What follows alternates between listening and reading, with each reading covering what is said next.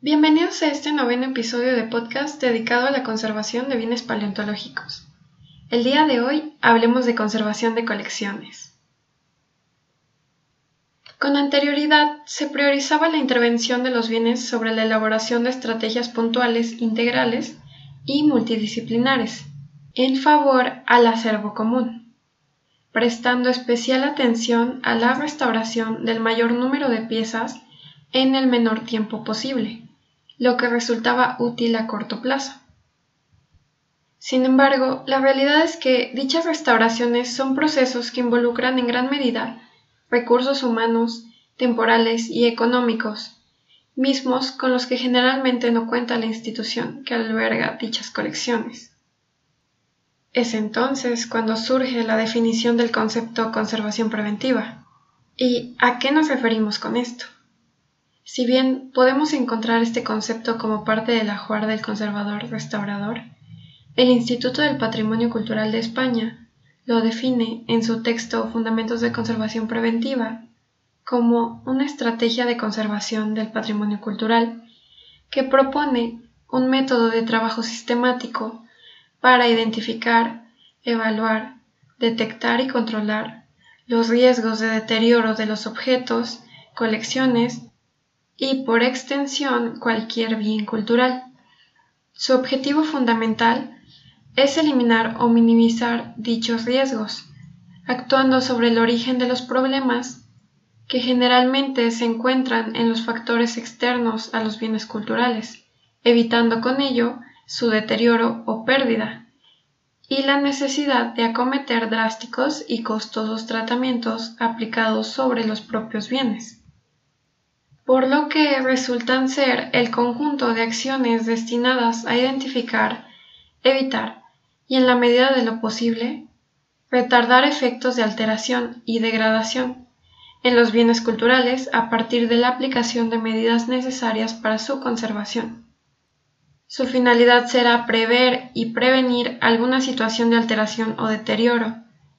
Por lo tanto, habrá que considerar dentro de estos planes la gestión y protección de los bienes muebles e inmuebles paleontológicos, así como de algún desastre natural que pueda suceder y que sirva de apoyo a la hora de actuar ante tal situación, buscando establecer principios de mantenimiento, exhibición, almacenamiento y manejo de colecciones a partir del conocimiento de sus propias colecciones, su entorno físico, las necesidades de estos para su conservación, el inmueble en el que se encuentra, las medidas ambientales que requiere, así como de las acciones de manejo por parte del personal. Ante esta premisa se consideran ciertos factores y condiciones específicas que requerirán las piezas determinadas por su naturaleza, por su materialidad y su estado de conservación. En cuanto a las condiciones ambientales, habrá que revisar las especificaciones en cuanto a temperatura, humedad relativa, iluminación, contaminación, ruido y plagas. Esto aunado a las condiciones de almacenaje, exposición, mantenimiento y manipulación. Hablando de los requerimientos de las condiciones ambientales, respecto a los aspectos a considerar de temperatura y de luz, la fluctuación de estos factores puede promover la velocidad en la que se lleva a cabo la actividad biológica y de reacciones químicas. En cuanto a la humedad, esta degrada los materiales orgánicos y genera la proliferación de organismos biodegradadores y, en el tema de las plagas, pueden provocar la pérdida parcial o total del espécimen. Específicamente, en el caso de los fósiles, la temperatura ideal será entre los 15 grados Celsius y los 25 grados Celsius, y una óptima de 18 grados con una humedad relativa entre el 45% y el 65% y óptima de 55%. En cuanto a la iluminación artificial, esta deberá tener un máximo de 200 luxes con un sistema de luz fría. Aquí vamos a hacer una pausa ya que si estás pensando en hacer algún ajuste de las condiciones en las que se encuentra alguna colección, será sumamente importante hacer este cambio de manera gradual y controlada, evitando que las fluctuaciones de estos no afecten a la pieza. Algunas herramientas que nos permitirán llevar a cabo un control y registro de estas condiciones serán el termohigrómetro y el luxómetro. Ahora bien, esto respecto a las condiciones del contexto físico en las que se encuentran las piezas. Ahora hablaremos de las características que se deben considerar para el embalaje de los bienes paleontológicos, para lo que estos deberán contar con cualidades aislantes, amortiguadores, estables y manipulables. Por una parte, el embalaje debe ser pensado en cuanto a si éste va a ser temporal o a largo plazo, el estado de conservación del elemento y para el caso del diseño, se debe de pensar la manera en la que estos materiales serán manipulados. Asimismo, es importante mencionar que no se debe establecer un tipo de embalaje para toda una colección, ya que cada vestigio que forme parte de este tendrá necesidades y características particulares. Respecto a los materiales, si los organizamos por niveles, en primer lugar, se considera el material de protección interna, posteriormente el material amortiguador y un contenedor rígido.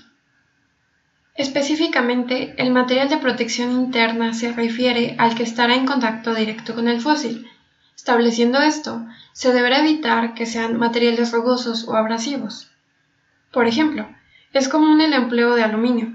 Sin embargo, estos pueden llegar a perjudicar a los materiales, por lo que será necesario emplear materiales estables y transpirables como el Tyvek, que es una especie de tela no tejida ideal para los bienes culturales.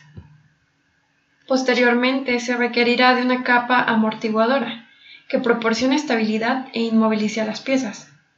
Regularmente se emplea el plástico burbuja o el poliuretano, que no es ideal para embalajes a largo plazo. Por lo tanto, se recomienda el empleo de espumas de polietileno, que se pueden encontrar en diversas densidades. Por último, estos elementos deberán ser resguardados en una capa externa que asegure su protección contra impactos que evita la entrada de polvo y que reduzca vibraciones, por lo que se recomienda el diseño de cajas a medida con plásticos o madera.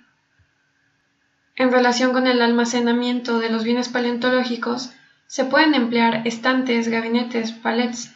Esto dependerá de los recursos económicos y de gestión con los que cuente la institución de resguardo y de las características de los materiales que conformen las colecciones.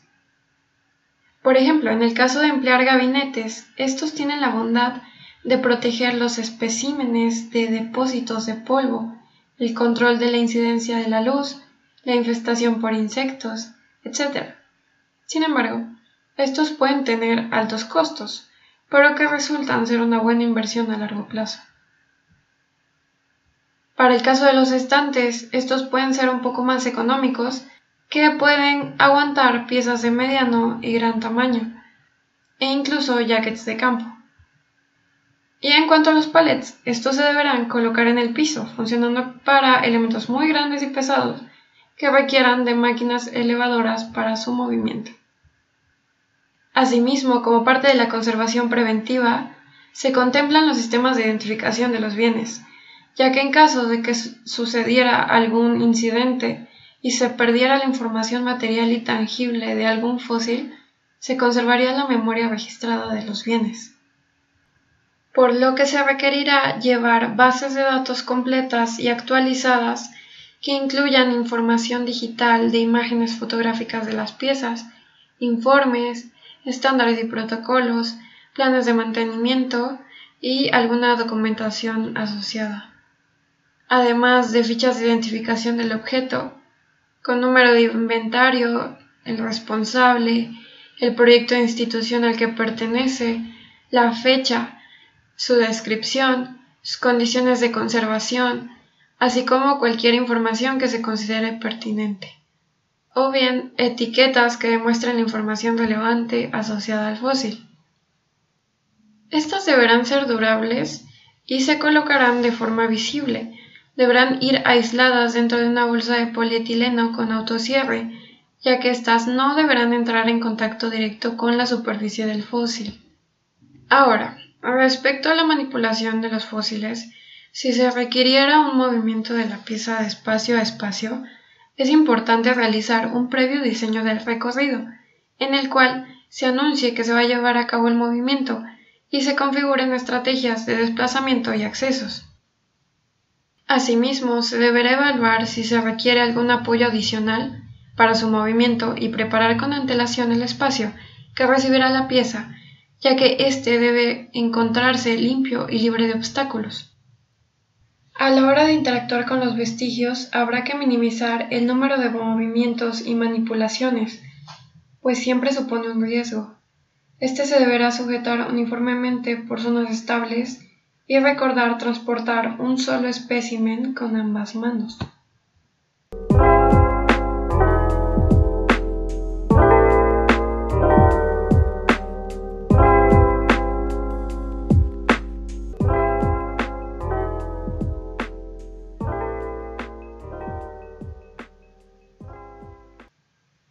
El diseño del plan de conservación preventiva requiere contemplar los riesgos que amenazan a los bienes paleontológicos. Requiere involucrar al personal y los recursos que pueda requerir, mismos que deberán trabajar integralmente en labor a la coordinación y supervisión de la ejecución de los procedimientos. Si bien es imposible detener por completo el deterioro natural de las colecciones, los procedimientos de mantenimiento de la conservación pueden prolongar su vida útil, buscando establecer sistemas de planeación a mediano y largo plazo, para de este modo asegurar la conservación de los vestigios en condiciones óptimas, considerando la economía y sostenibilidad de los procesos y la planificación periódica de los objetos. Todo ello por medios humanos sin necesidad voraz de intervenir los fósiles.